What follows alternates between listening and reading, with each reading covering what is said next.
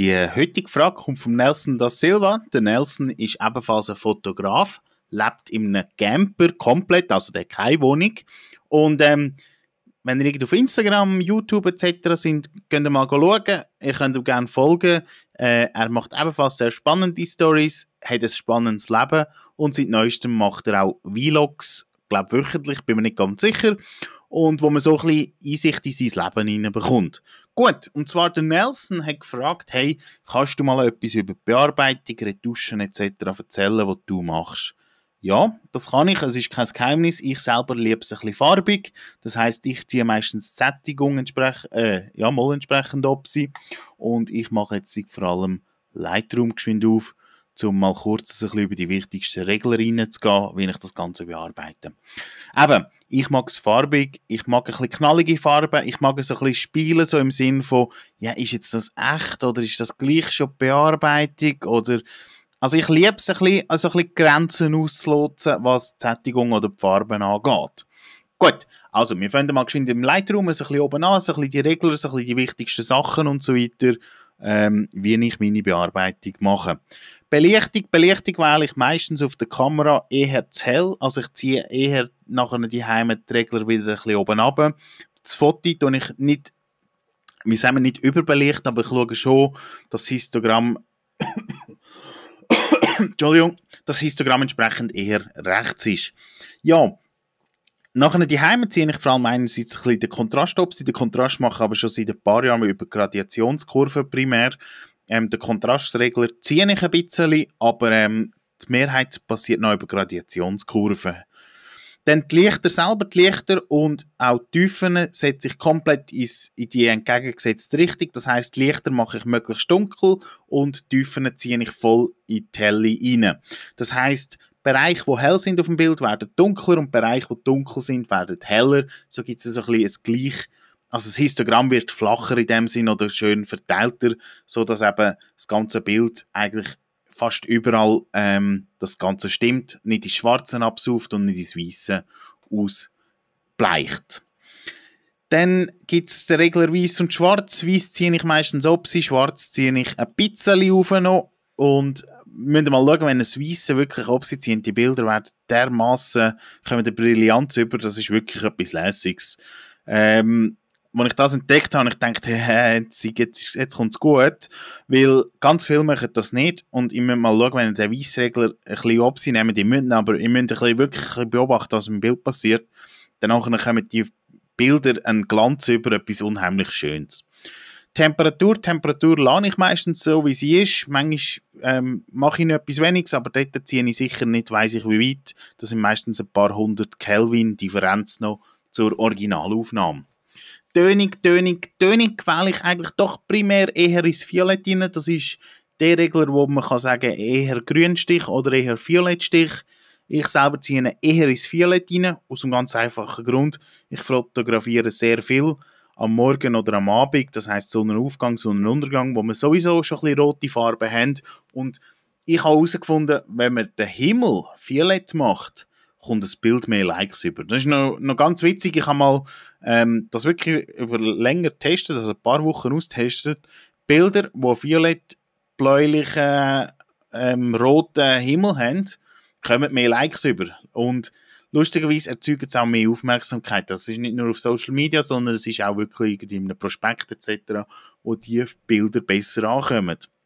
Oder zumindest in die eher ausgewählt werden. So ähm, dann Dynamik-Sättigung, das habe ich schon gesagt, da muss ich nicht viel sagen, die ziehe ich eher noch ein paar Opsi, meistens plus 5 mache ich und so, dass eben die Farben schön ein bisschen leuchten und ein bisschen knallig werden und gleich nicht gerade äh, so aussehen, dass man sagen, ja gut, nein, also das ist überhaupt nicht mehr realistisch.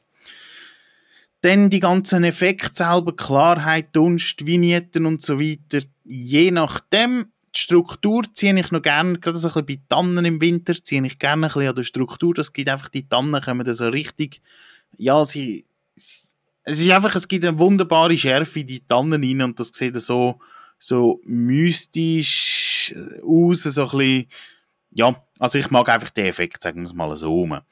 Das ist Strukturklarheit, lasse ich meistens so sein, Dunst entfernen, je nachdem ziehen. Sobald du wirklich Dunst drin hast, kann ich durchaus empfehlen, kann man an dem ein bisschen ziehen.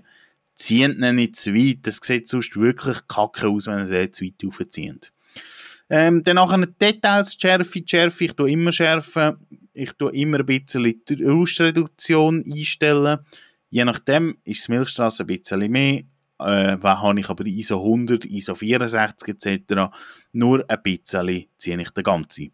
Dann die Optik, die, ups, äh, die Optik, ähm, da geht es darum, chromatische Apparationen entfernen oder aber auch die Objektivkorrektur anzuwählen, wähle ich so gut wie immer aus und seit ich eben entsprechend das Lightroom, jetzt muss ich wieder überlegen, wie heißt das, ich glaube das CC, also die Online-Version habe, tue ich auch wirklich Geometrie äh, praktisch auf jedem Foto geschwind also korrigieren, weil es ist ein lässiges Werkzeug. Ich weiß nicht, ob es früher auch so war, aber spätestens das Werkzeug mit der Linie, wo man einfach an, an Häuser, an Fassaden das gerade ziehen oder an Horizont, macht es wirklich Spaß, die ganze Geometrie auch noch auszugleichen geschwind.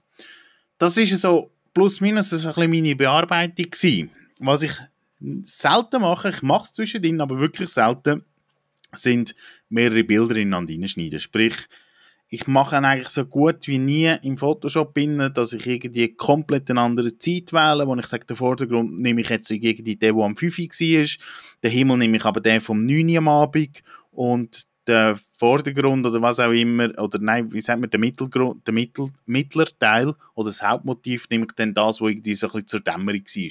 Das mache ich nicht.